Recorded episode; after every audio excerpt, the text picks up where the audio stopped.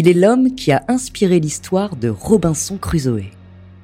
Resté pendant 4 ans et 4 mois sur une île du Pacifique, un marin écossais a inspiré Daniel Defoe dans l'écriture de son roman. Son nom, Alexander Selkirk.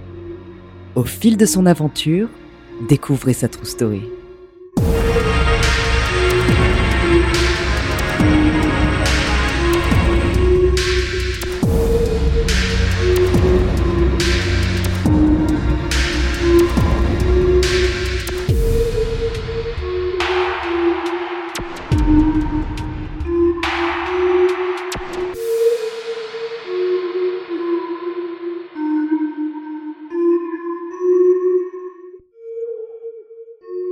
Bonjour, ici Andrea Brusque, bienvenue dans True Story.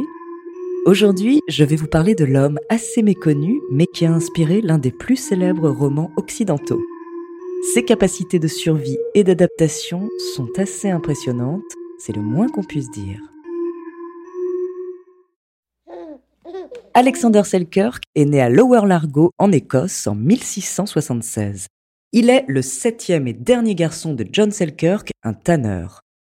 Alexander est un garçon turbulent qui se montre vite ombrageux et violent. En 1695, alors âgé de 19 ans, Alexander quitte l'Écosse. Suite à une affaire de tenue indécente dans une église, il décide de prendre la mer pour fuir sa communauté. Le jeune homme s'engage aux côtés du corsaire et célèbre explorateur William Dampier. Son seul but, gagner beaucoup d'argent. Replongeons-nous dans le contexte historique de l'époque. À ce moment-là, la puissance mondiale, c'est l'Espagne. Les Espagnols s'enrichissent des denrées en or de l'Amérique tout juste découvertes. C'est pourquoi Dampier monte une expédition de deux navires, le Cinq-Ports et le Saint-Georges. L'expédition s'avère laborieuse et Alexander, maintenant navigateur expérimenté, est souvent à la tête des mutins à bord.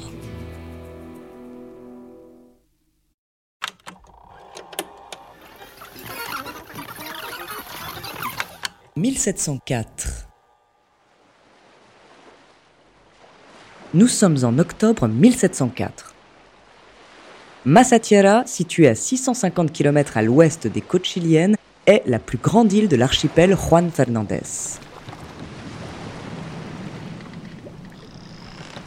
Un bateau débarque sur ses côtes. Il s'agit du 5 ports le capitaine est Thomas Stradling et Alexander Selkirk, le maître d'équipage.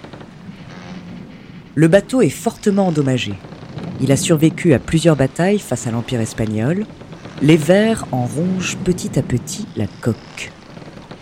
Le capitaine décide de s'arrêter sur l'île pour faire le plein d'eau et de nourriture. Alexander en profite pour essayer de, de faire entendre à Stradling qu'il est nécessaire de réparer le bateau. Le capitaine n'en a que faire et Alexander refuse de remonter à bord. Il essaye de convaincre le reste de l'équipage d'en faire de même. Ces derniers refusent. Alexander se retrouve seul au milieu du Pacifique. Il voit le navire repartir, prêt à sombrer.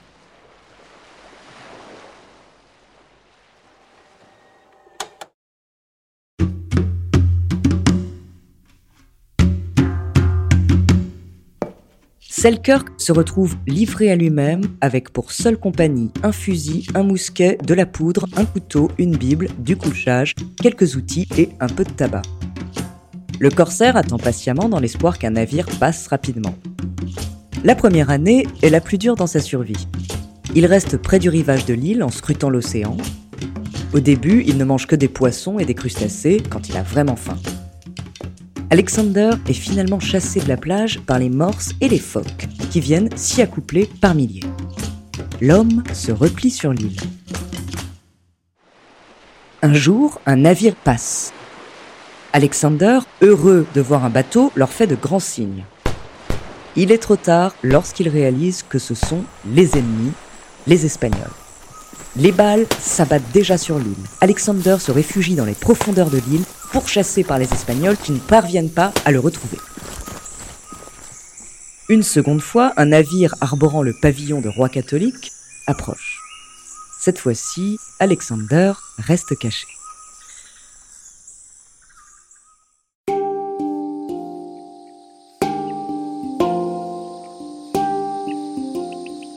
Massatiera se révèle être une île pleine de ressources. Elle dispose de beaucoup de points d'eau potable, toutes sortes d'animaux y vivent, comme des chèvres sauvages qui ont été introduites lors de précédentes expéditions, et des chats sauvages. Ces profondeurs sont fournies en légumes comme des navets et des choux. Alexander peut profiter des ressources de l'île pour survivre. Il chasse les chèvres pour les manger et se vêtir avec leur peau tannée au soleil. D'abord, il les tue avec son arme, puis lorsqu'il se retrouve à court de munitions, il se débrouille avec les moyens du bord. Il développe une technique, il leur court après. Alexander est particulièrement rapide. En tout, il aurait abattu près de 500 chèvres. Un jour, il poursuit une chèvre, mais ne voit pas que celle-ci se dirige vers une falaise. Il dévale la pente et réussit à retomber sur la chèvre pour amortir la chute. L'homme est assommé et se réveille presque 24 heures plus tard. Il se ressource en lisant la Bible qui lui rappelle ses années de formation presbytérienne. Sur l'île, Alexander se crée son cocon. Il y construit deux cabanes, une pour cuisiner et l'autre pour se reposer. Il apprivoise des chevreaux avec qui il danse et des chats pour faire fuir les rats qui lui grignotent ses vêtements, sa couche et même ses pieds.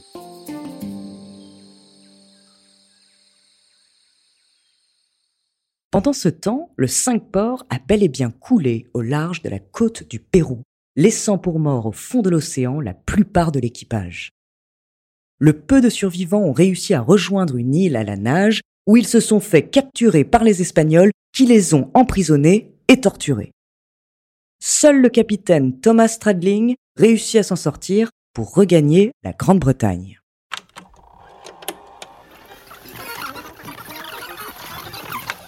1709. Nous sommes le 1er février 1709. Deux bateaux passent à proximité de la plus grande île de l'archipel, Massa Tierra. À leur bord, le capitaine est Woods Roger, et parmi l'équipage, le plus célèbre explorateur, William Dampier. Sur la plage, Alexander leur fait signe et allume un grand feu. Les bateaux accostent sur les rives de l'île. Le sauvetage est donnant-donnant. Beaucoup des membres de l'équipage souffrent du scorbut, une carence en vitamine C. Alexander leur fournit les fruits nécessaires à leur rétablissement.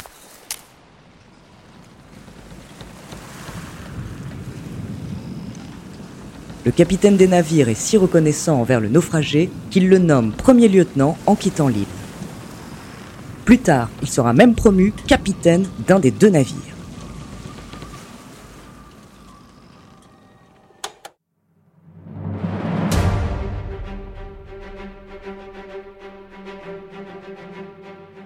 Alexander participe à quelques raids avec Roger. Finalement, il débarque à Londres en 1711. Le corsaire fait écrire par son sauveteur Woods Roger son récit dans Voyage autour du monde, commencé en 1708, fini en 1711. Il acquiert rapidement une notoriété et les journalistes et conteurs sont curieux d'entendre son récit. Mais ses vices refont vite surface. Il est accusé d'avoir agressé un charpentier et se réfugie dans son village natal. Là, il vit dans une grotte derrière la maison de son père. À 41 ans, Alexander séduit une jeune laitière de 17 ans. Il finit par l'abandonner et se marier avec la veuve de l'aubergiste. L'homme reste marqué par la solitude qu'il a vécue sur cette île. C'est pourquoi il décide de retourner en mer. En 1720, il s'engage dans la Royal Navy. Et en 1721, il reprend la mer et il meurt d'une noyade près des côtes africaines.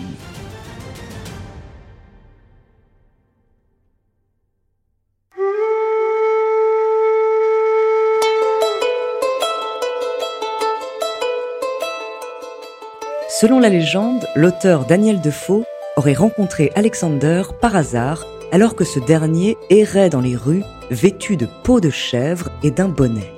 C'est ainsi que serait née la célèbre image de Robinson Crusoe. Mais la légende de Robinson a fini par effacer celle de Selkirk. Pour la petite histoire, l'île Massatiera a été rebaptisée Robinson Crusoe en l'honneur du naufragé. Une des îles inhospitalières et isolées a elle été appelée Alejandro Selkirk. Les chercheurs commencent à s'intéresser à l'histoire d'Alexander. L'aventure du véritable Robinson Crusoe fait surface auprès du public dans les années 2000 et en 2005, des traces de son campement sont retrouvées sur l'île. Des contes, des BD et même un film d'animation coproduit par le Chili retrace sa véritable histoire.